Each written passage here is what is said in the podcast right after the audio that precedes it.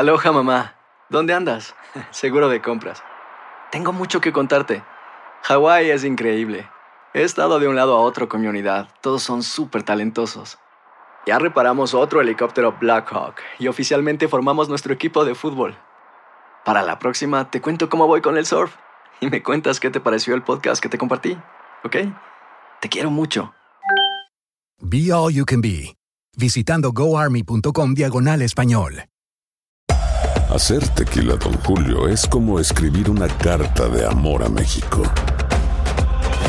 Beber tequila, Don Julio, es como declarar ese amor al mundo entero. Don Julio es el tequila de lujo original, hecho con la misma pasión que recorre las raíces de nuestro país. Porque si no es por amor, ¿para qué? Consume responsablemente. Don Julio Tequila, 40% alcohol por volumen, 2020. Importado por Diageo Americas, New York, New York. When you buy a new house, you might say, Shut the front door! Winning! No, seriously. Shut the front door. We own this house now. but you actually need to say, Like a good neighbor, State Farm is there. That's right. The local State Farm agent is there to help you choose the coverage you need. Welcome to my crib. no one says that anymore, but I don't care. So just remember, like a good neighbor, State Farm is there. State Farm, Bloomington, Illinois.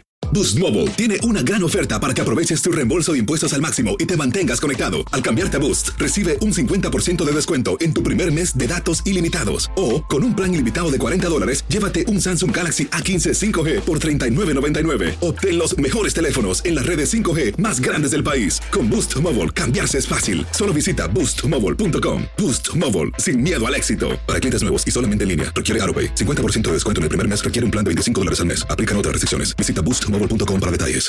El siguiente podcast es una presentación exclusiva de Euforia On Demand. Queridos amigos, ¿cómo están? Me da mucho gusto saludarlos. Gracias por estar con nosotros. Soy León Krause. Gracias por escucharnos. Gracias por descargar nuestro podcast. Gracias por regalarnos generosas calificaciones en las distintas plataformas. De verdad, es un placer. Gracias. De corazón. Ustedes saben, porque lo hemos platicado aquí ya desde hace un buen tiempo, que la crisis migratoria entre Estados Unidos y México en esta última versión que parte del éxodo de miles y miles de centroamericanos rumbo a Estados Unidos que huyen de una situación imposible en sus países de origen en Centroamérica, específicamente de Guatemala, Honduras y El Salvador, el llamado Triángulo Norte de Centroamérica, no comenzó con el gobierno de Andrés Manuel López Obrador. Tampoco comenzó con el gobierno de Donald Trump. La crisis, la crisis va más allá.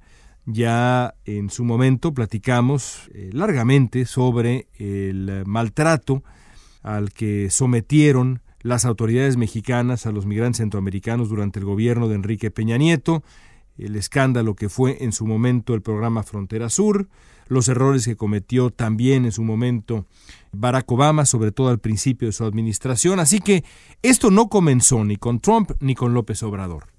Pero ciertamente se complicó con Donald Trump, eso también lo hemos visto y lo hemos platicado en Epicentro.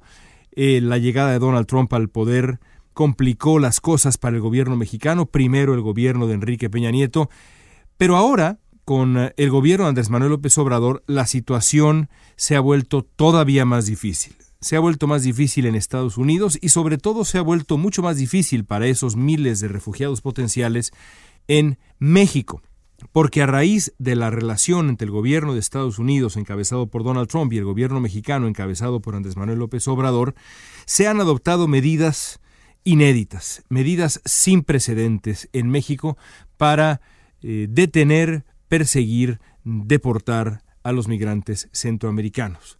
Desde el principio de esta crisis migratoria, en eh, su versión más reciente, ya con Andrés Manuel López Obrador en el poder en México y Donald Trump todavía en el poder en Estados Unidos, el gobierno mexicano ha insistido en que estas medidas punitivas sin precedentes, estas medidas punitivas inéditas que ha puesto en práctica para, insisto, perseguir, procesar, deportar migrantes centroamericanos en los últimos tiempos, son resultado no de una negociación bilateral, de un diálogo entre ambos países, entre los gobiernos de ambos países, sino de una imposición estadounidense con la que México, pues amenazado con consecuencias comerciales muy graves, entre otras cosas, no podía más que cooperar. Es decir, E, en otras palabras, el gobierno de, de, México ha insistido que Andrés Manuel López Obrador como presidente de México y el propio gobierno mexicano fueron víctimas en su momento, están siendo víctimas todavía, de un acto de coerción protagonizado por Donald Trump y su círculo más cercano, esos asesores nativistas que han llevado a Donald Trump a una obsesión de verdad inédita con reducir la migración a Estados Unidos en algunos casos y en otra detenerla por completo. Esa ha sido la versión del gobierno mexicano, el gobierno como víctima. No le quedó de otra al gobierno de México más que ceder a las pretensiones de a las exigencias del el gobierno de Donald Trump. Border Wars, un libro de reciente aparición que terminé de leer la semana pasada, un libro extraordinario, sugiere que esta versión de los hechos es falsa. Esta narrativa que ha tratado de vender el gobierno de México desde hace tiempo es falsa. El libro narra con todo detalle, con lujo de detalle, como se dice, la testarudez nativista de Donald Trump, la obsesión de Donald Trump por detener la migración indocumentada y reducir la migración legal y también el número de refugiados que entran a Estados Unidos por su frontera sur. El libro, cuyos autores son eh, Michael Shear y Julie Hirschfeld Davis, ambos notables corresponsales del New York Times con décadas de experiencia en Washington, este libro ofrece pues el retrato de un Donald Trump auténticamente desquiciado, Punto y se acabó. Desquiciado. Que busca, a como de lugar, cumplir con su principal compromiso de campaña, que era, lo sabemos todos muy bien, una suerte de asalto a la migración. Un cambio radical al sistema migratorio estadounidense, una radicalización del propio sistema migratorio estadounidense. Eso fue lo que prometió Trump desde un principio, desde la construcción del muro hasta la modificación de las leyes migratorias o el uso de los poderes propios del Ejecutivo para hacerle la vida muy pero muy difícil a los inmigrantes indocumentados que ya están en Estados Unidos y a aquellos que ya sea por eh, tratar de ingresar a Estados Unidos eh, de la misma manera, de manera indocumentada, o por solicitar asilo, vieran mucho más complicado ese intento, cualquiera que haya sido el intento que cada persona trajera consigo a la frontera estadounidense. Es la crónica de una obsesión este libro.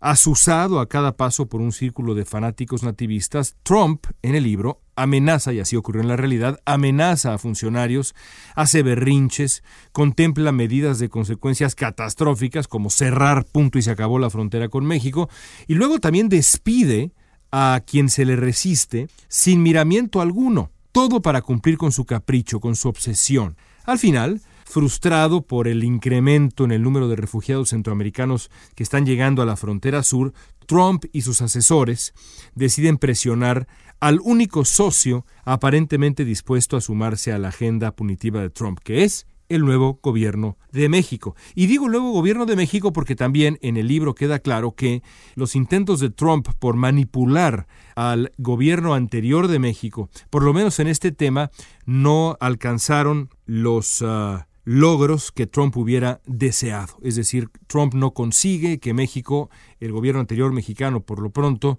aceptara una parte de las medidas que Trump había anhelado. Pero con el gobierno de Andrés López Obrador las cosas fueron distintas.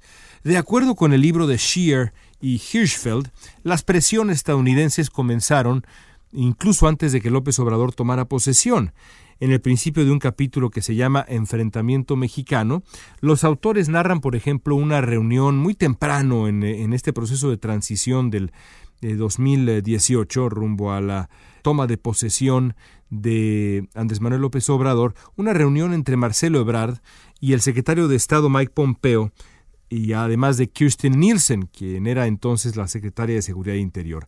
En esencia, dice este libro Border Wars, el tema a discutir fue el programa, que con el tiempo se em, terminaría llamando Protocolos de Protección Migratoria, MPP, por sus siglas en inglés, o permanecer en México, Remain in Mexico, como se le conoce comúnmente, y ustedes saben muy bien de qué trata este programa porque lo hemos ah, discutido muchas veces aquí en este epicentro. La intención de los estadounidenses era convencer a los mexicanos de aceptar la implementación de esta medida Una medida, también lo hemos dicho aquí, pero vale la pena repetirlo, que es legalmente polémica. Todavía hoy enfrenta desafíos diversos en las Cortes de Estados Unidos. También es una medida sin precedentes que obligaría, como ha obligado, por desgracia, a miles de inmigrantes centroamericanos a esperar en México durante el transcurso de sus solicitudes de asilo. Una suerte de limbo, un proceso que, pues dado el embudo de las Cortes Migratorias de Estados Unidos, puede tomar años. A lo largo de las negociaciones, de acuerdo con este libro, los funcionarios de ambos países discutieron todo, negociaron todo, incluso rebotaron el nombre final del programa, porque aparentemente eh, Remain in Mexico, permanecer en México, de acuerdo con el libro, pues sonaba políticamente problemático. Estoy citando al libro, así dice, sonaba políticamente problemático. Al final, los funcionarios estadounidenses, y esto también es de llamar la atención, dudaban, de acuerdo con la versión de los autores del libro, dudaban que el gobierno mexicano finalmente ya, cuando eh, había llegado la hora buena, accedieran a colaborar con este programa, de verdad accedieran y aceptaran las exigencias del gobierno de Estados Unidos. Y no era para menos, porque ese compromiso para México pues sería enorme, las consecuencias potenciales gravísimas. En realidad, lo que México estaba acordando lo que México estaba aceptando era crear una población flotante de miles de personas en limbo legal y sin respaldo alguno en la frontera norte de México. Eso es lo que México estaba o estaría aceptando, es lo que los estadounidenses estaban exigiendo. De ahí que cuando finalmente México dijo que sí, cuentan Scheer y Hirschfeld que las autoridades trompistas reaccionaron con auténtica algarabía, dijeron que sí así lo escriben ambos autores, cuando México finalmente aceptó. México había puesto, eso sí, algunas condiciones, y una de las condiciones que México había puesto era, pues precisamente, que Estados Unidos presentara el programa como una decisión unilateral que el gobierno mexicano había sido, y estoy citando, esencialmente obligado a aceptar. Es decir, nosotros aceptamos después de esta negociación, pero ustedes presenten eso allá, como que nos quieren imponer el asunto, más bien nos lo imponen y nosotros vamos a decir, bueno, pues eh, ellos están en su derecho de hacerlo y nosotros no tenemos otra salida más que aceptar esto y ofrecer a su vez a los migrantes que son retornados a México, regresados a México para esperar acá su proceso de asilo, darles opciones humanitarias. La realidad era evidentemente distinta. De acuerdo con el libro, el consentimiento mexicano había llegado después de un proceso de negociaciones bilaterales que tomaron meses. Hasta hoy, el gobierno de México niega esta interpretación de los hechos, niega esta versión de los hechos. La semana pasada, después de que terminé de leer este libro y también después de que aparecieron un par de notas, entre ellas un reportaje de verdad muy pero muy bueno de Animal eh, Político al respecto, le pedí a Roberto Velasco, el joven vocero de la Cancillería, un, eh, por lo demás un tipo muy serio y un tipo muy agradable, su opinión o la opinión de la Cancillería, él como vocero, sobre lo que describe el libro Border Wars. Velasco rechazó de manera tajante la versión de Scheer y Hirschfeld e insistió en que México ha jugado un papel meramente reactivo durante esta versión de la crisis migratoria. Por ejemplo, me dijo Velasco que fue una decisión, y estoy citando, fue una decisión de ellos aplicar su ley. Nosotros, dice Velasco, decidimos cómo responder a ello, es decir, México reaccionó. De esta manera insiste eh, Velasco en la narrativa de la imposición. También me dijo que México respondió a la posible negociación de un acuerdo de tercer país seguro y luego respondió a la decisión de Estados Unidos de implementar, como ya decíamos, su ley. Es decir, México solo reacciona no actúa, reacciona ante la acción, evidentemente, de los estadounidenses. El cambio de nombre del programa, de acuerdo con Velasco, por ejemplo, fue decisión exclusiva de los estadounidenses. Es un tema de ellos, me dijo. El viernes pasado, Velasco también envió una carta a Animal Político, que había publicado este reportaje detallado y notable sobre Border Wars, acusando a Scheer y Hirschfeld de no haber contrastado la información del libro con la propia Secretaría de Relaciones Exteriores mexicana. Una vez que tenía yo esta respuesta de Velasco, busqué a Michael Shear, que es uno de los autores del libro, como ya hemos dicho, para compartirle los reparos de la Cancillería mexicana y luego lo, que, a mi parecer, son incluso las acusaciones de la Cancillería mexicana. Shear respondió con pues la contundencia lacónica que aquellos que hemos tenido el gusto de trabajar con estos periodistas de, de, larguísima trayectoria, de décadas de trayectoria, sabemos que es el estilo, digamos, me contestó con eh, cinco palabras. We stand by our reporting. Sostenemos lo que reportamos y escribimos. Es decir, a pesar de toda la respuesta de eh, la Cancillería mexicana, los autores de Border Wars, las guerras fronterizas, no le quitan una coma a lo que escribieron. ¿Y qué escribieron? Bueno, lo que escribieron es la crónica de una negociación, de una complicidad, de una colaboración, de una cooperación inédita, sin precedentes entre México y Estados Unidos. Me parece ocioso negar que así, que así ocurrió. El gobierno de México insiste en negarlo. A mí me parece ocioso, sobre todo cuando lo que hay que discutir es la naturaleza de dicha cooperación, lo que ha resultado de ese espíritu de colaboración, porque ya en las últimas eh, horas hemos visto imágenes de verdad sorprendentes de la manera como las autoridades mexicanas están desplegándose a lo largo de, sobre todo, la parte sur de, de México, para detener incluso a las caravanas migrantes. Así ocurrió con una caravana de un gran número de personas hace unas horas. Las fuerzas mexicanas simplemente les cortaron el paso, punto y se acabó y vámonos de vuelta. Hay imágenes sobrecogedoras de mujeres, de niños bañados en llanto ante la decisión y la acción, la conducta de las autoridades mexicanas. También hay algunos videos que son aterradores, videos en donde se puede ver a los eh, eh, mexicanos, a las autoridades mexicanas, simple y sencillamente animándose con arengas que con toda franqueza recuerdan a lo que yo le he escuchado a el peor la peor versión del trompismo y yo creo que ni siquiera ni siquiera así por ejemplo, está en, uh, internet un video muy notable de las uh, palabras de un comandante de pelotón de la Guardia Nacional durante la redada contra estos migrantes que en su mayoría eran aparentemente haitianos, africanos y otros de origen eh, de Sudamérica. Vamos a escuchar. Nuestras leyes jóvenes, nadie va a venir a pisotear nuestro país, nuestra tierra. Séptima Brigada de Policía Militar. Ahí está.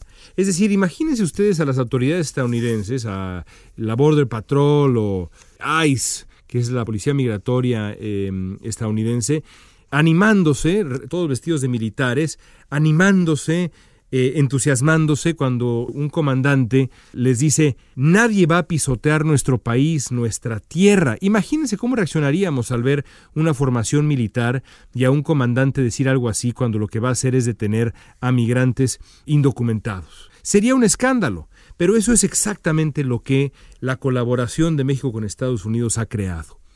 Por un lado, resulta paradójico, pero sobre todo resulta profundamente triste que México esté asumiendo el discurso, el tono y la conducta, la actitud, reservada comúnmente para la versión más radical de los conservadores antiinmigrante en Estados Unidos.